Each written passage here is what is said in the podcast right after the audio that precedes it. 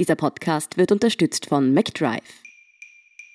Ich bin Antonia Raut. Das ist Thema des Tages, der Nachrichtenpodcast vom Standard.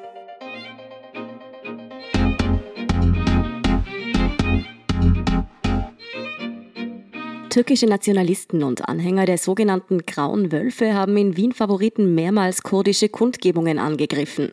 Bei den Vorfällen letzte Woche gab es auch Verletzte. Die Bundesregierung hat dazu heute Stellung genommen.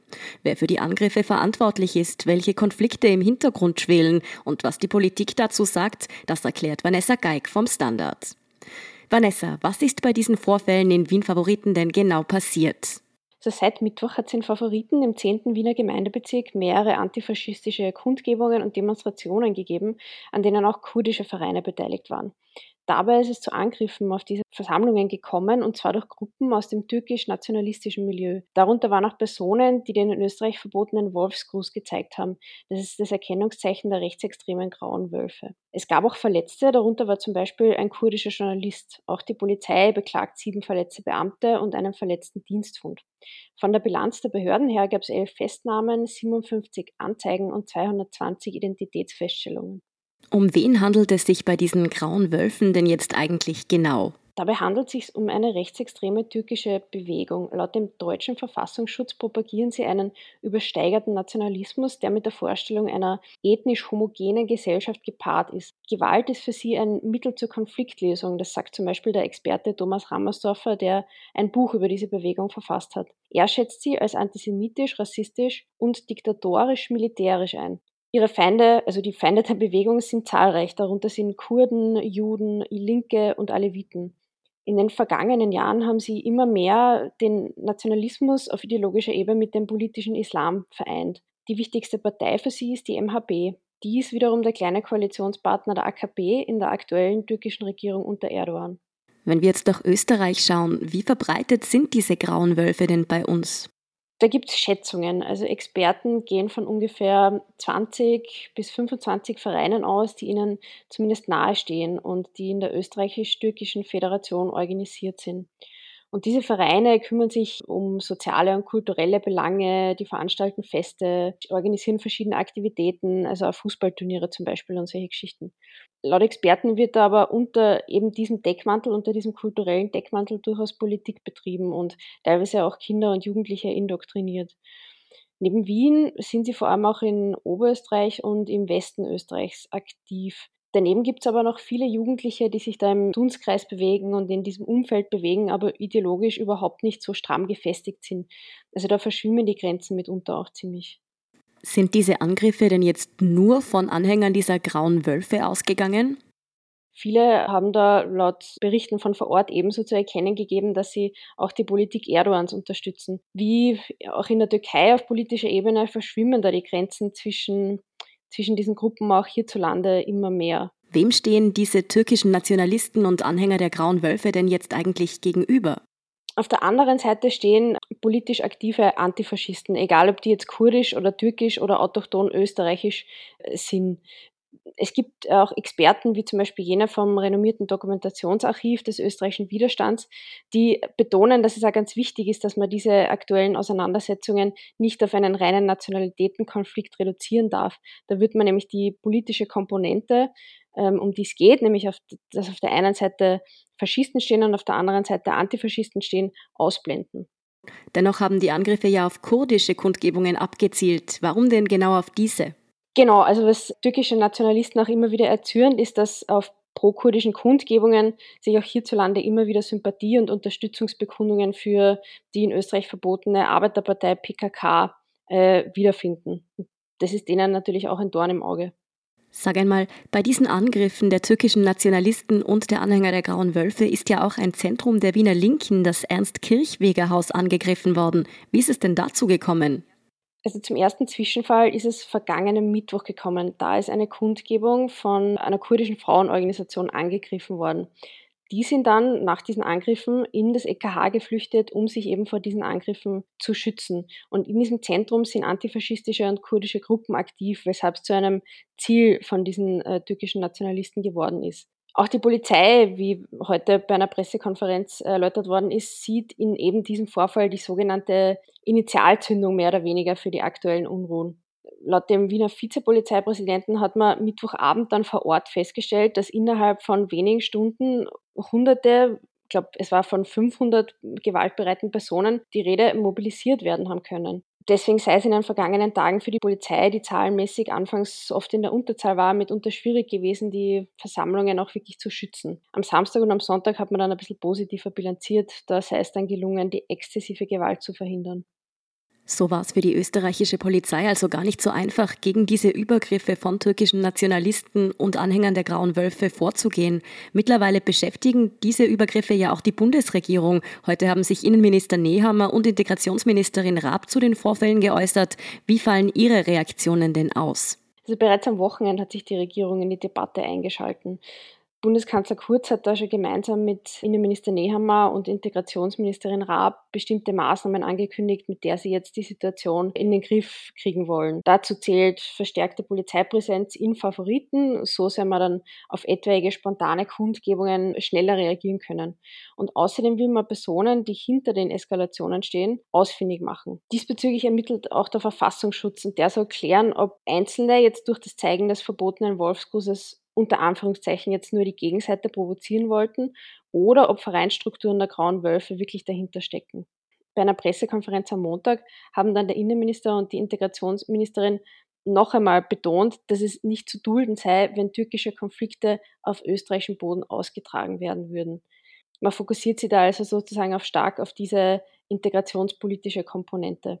Es ist außerdem ein runder Tisch angekündigt worden von mehreren Playern, dem Innenministerium, dem Integrationsministerium ähm, und dem Integrationsfonds. Haben diese Vorfälle jetzt eigentlich auch Einfluss auf die türkisch-österreichischen Beziehungen? Die Ereignisse sind jedenfalls auch auf höherer Ebene nicht äh, unbemerkt geblieben. Am Wochenende hat die Bundesregierung angekündigt, dass der türkische Botschafter am Montag zu Außenminister Schallenberg eingeladen wird und mehrmals ist da betont worden, dass man sich von Seiten der Türkei auch Mithilfe erwartet äh, in Sachen Deeskalation ähm, und Befriedung der aktuellen Situation.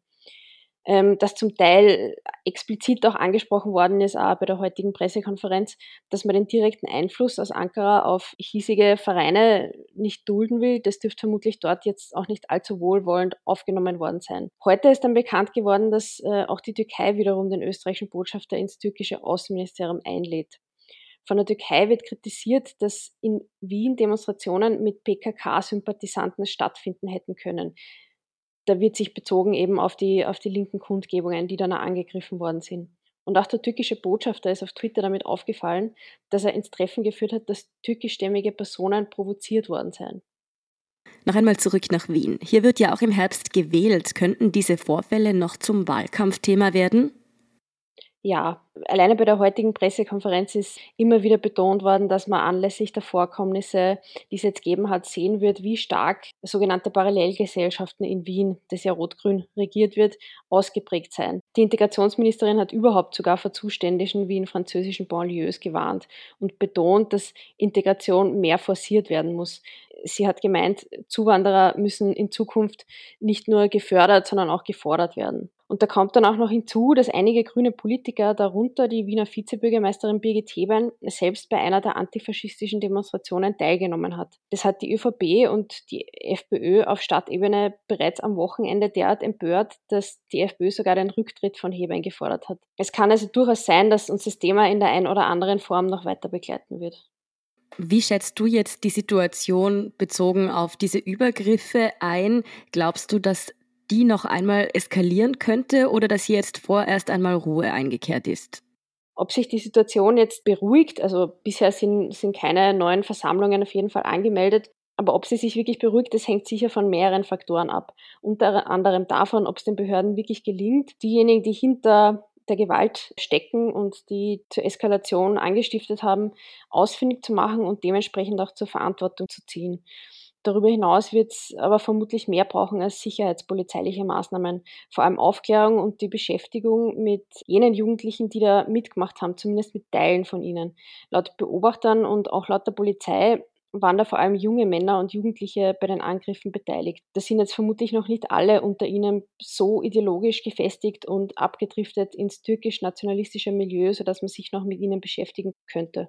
Wie sich die Situation in Wien und auf Bundesebene weiterentwickelt, das kann man also noch nicht sagen. Vielen Dank für das Gespräch, Vanessa Geig. Danke.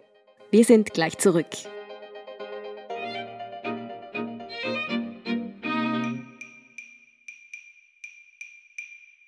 Wenn du endlich wieder einen Big Mac genießen willst oder du gerade im Auto unterwegs bist, dann stell dir vor, McDonald's bringt's jetzt wieder. Mit kontaktloser Übergabe zu dir ins Auto und kontaktloser Lieferung zu dir nach Hause. It's good to be safe mit McDrive und McDelivery. Und hier ist, was Sie heute sonst noch wissen müssen. Erstens, die erste Wahl in Österreich seit der Corona-Krise ist geschlagen. In der Steiermark wurden am Sonntag mit Ausnahme von Graz neue Gemeindevertretungen gewählt. Die ÖVP hat dabei als große Wahlsiegerin im gesamten Bundesland von 42,7 auf 47,2 Prozent zugelegt. Eine Niederlage hat dagegen die FPÖ erlitten. Sie ist von 13,9 Prozent auf 8,2 Prozent abgestürzt. Über ein leichtes Plus freut sich die SPÖ und auch die Grünen haben dort, wo sie angetreten sind, tendenziell zulegen können. Zweitens, gewählt haben am Wochenende auch die Polen, und zwar einen neuen Präsidenten. Dabei gibt es jetzt überraschend eine Stichwahl. Der nationalkonservative Amtsinhaber Duda von der regierenden Partei PiS muss sich dabei dem liberalen Tschaskowski stellen. Dieser darf sich laut Experten beim erneuten Urnengang am 12. Juli durchaus Chancen ausrechnen. Seine Anhänger hoffen, dass er der umstrittenen Regierung mehr auf die Finger schauen könnte. Und drittens, bei der Kurzarbeit in Österreich wird kaum geschwindelt. Bisher gibt es nur 150 Anzeigen wegen Missbrauchs von Kurzarbeit. Das heißt es heute von der Finanzpolizei. Diese hat in den vergangenen Wochen rund 10.000 Mal kontrolliert. Die Beamten gehen davon aus, dass auch durch die häufigen Kontrollen wenig Missbrauch mit dem staatlichen Hilfsinstrument getrieben wurde. Im Moment sind in Österreich noch immer über 800.000 Menschen in Kurzarbeit, Tendenz sinkend. Mehr dazu und die aktuellsten Informationen zum weiteren Weltgeschehen liefert Ihnen wie immer der Standard.at. Um keine Folge von Thema des Tages zu verpassen, abonnieren Sie uns bei Apple Podcasts oder Spotify. Unterstützen können Sie uns mit einer 5-Sterne-Bewertung und vor allem, indem Sie für den Standard zahlen. Alle Infos dazu finden Sie auf abo.derstandard.at und dst.at/supporter. Danke für Ihre Unterstützung. Ich bin Antonia Raut. Baba und bis zum nächsten Mal.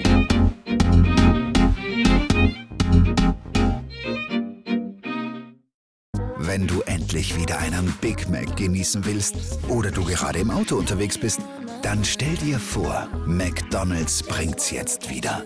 Mit kontaktloser Übergabe zu dir ins Auto und kontaktloser Lieferung zu dir nach Hause. It's good to be safe mit McDrive und McDelivery.